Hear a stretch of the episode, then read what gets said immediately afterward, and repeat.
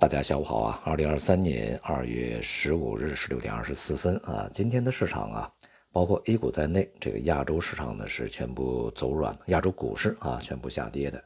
美元呢在盘中上涨，人民币汇汇率是回落啊，黄金、白银出现比较明显的下跌啊。那么昨天呢，美国公布了一月份的这个通胀数据。其中呢，整体通胀啊，同比呢 CPI 是上涨了百分之六点四，而这个核心 CPI 呢是同比上涨了百分之五点六。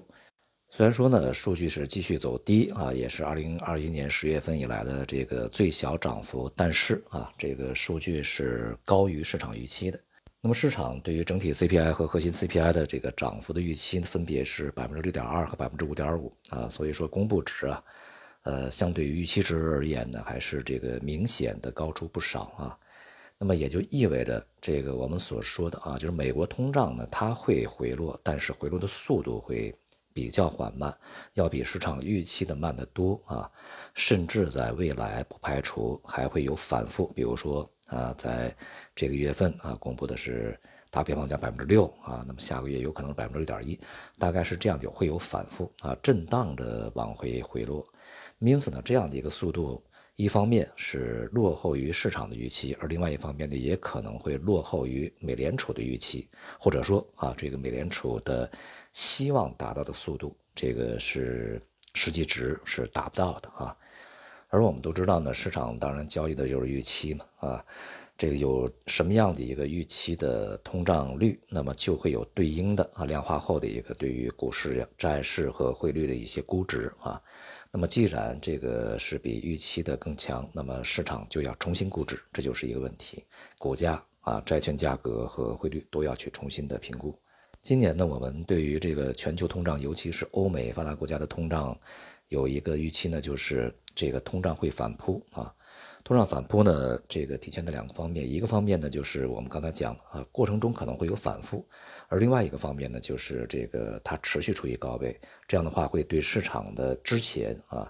相对比较自满的预期未来通胀会顺利的下行，这个这种这个心态呢造成打击啊。其中呢主要的根据啊是一个呢是这个上游的能源和原材料价格可能会重新的上涨，这样的话就会带动整体这个从上游的资源端啊，向中下游这个价格的一个传递啊，像这次 CPI 这个，呃，比预期高啊啊，这里面很大的程度呢，也是汽油价格啊回升的比较大，对于 CPI 的贡献呢就大一些啊。另外一方面呢，对于 CPI 这个贡献最大的来自于房租，这就是我们第二个理由啊，就是服务业的价格以及薪资这个。它的一个成长的这个价格呢，都会有一个韧性啊，这个韧性呢，会使得通胀回落的速度相当慢啊。像房租呢，对这个月的这个 CPI 贡献达到了一半啊，而房租呢是很难很快降下来的，因为这个跟住户去签立这个呃租房合同，至少得是一年吧啊。不能说你租一个礼拜俩礼拜，这个可可能性非常小，至少应该住一年。而这个房租的这个价格，恐怕在合同里边就写你一年就是这样的一个价格啊。所以呢，就是在一年时间里面，这价格不会变啊。而与此同时呢，这个劳动力市场又非常强劲，那么当将导致这个薪资这个增速也不会快速下滑。这些因素都会这个支持啊，整体通胀呢位于一个相对比较高的一个水平。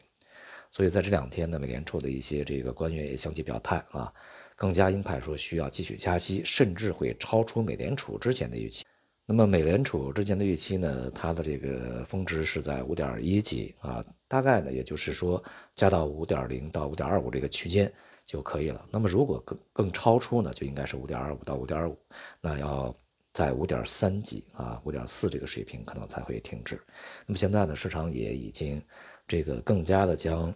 呃，这个利率峰值的向上提啊，现在的这个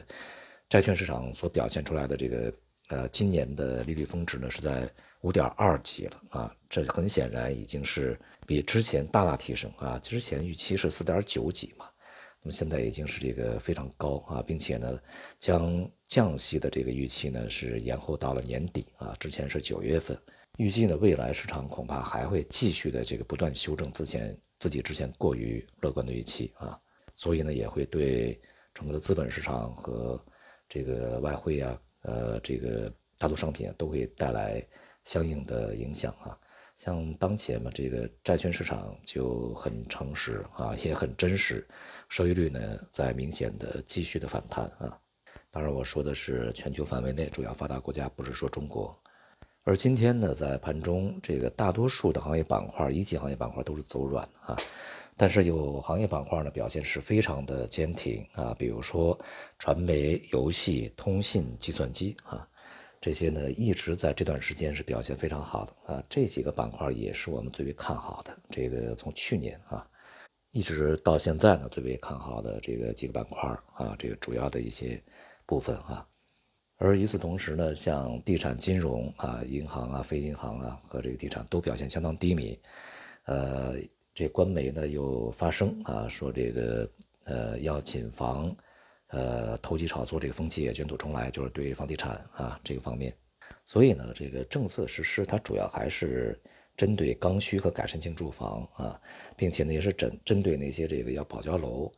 呃这样的一些企业啊，也要保保证他们顺利的度过一些这个危机啊，也很难去将这个行业重新推高啊，即便是有某些局部地区出现了炒作的这种氛围啊，恐怕呢也是。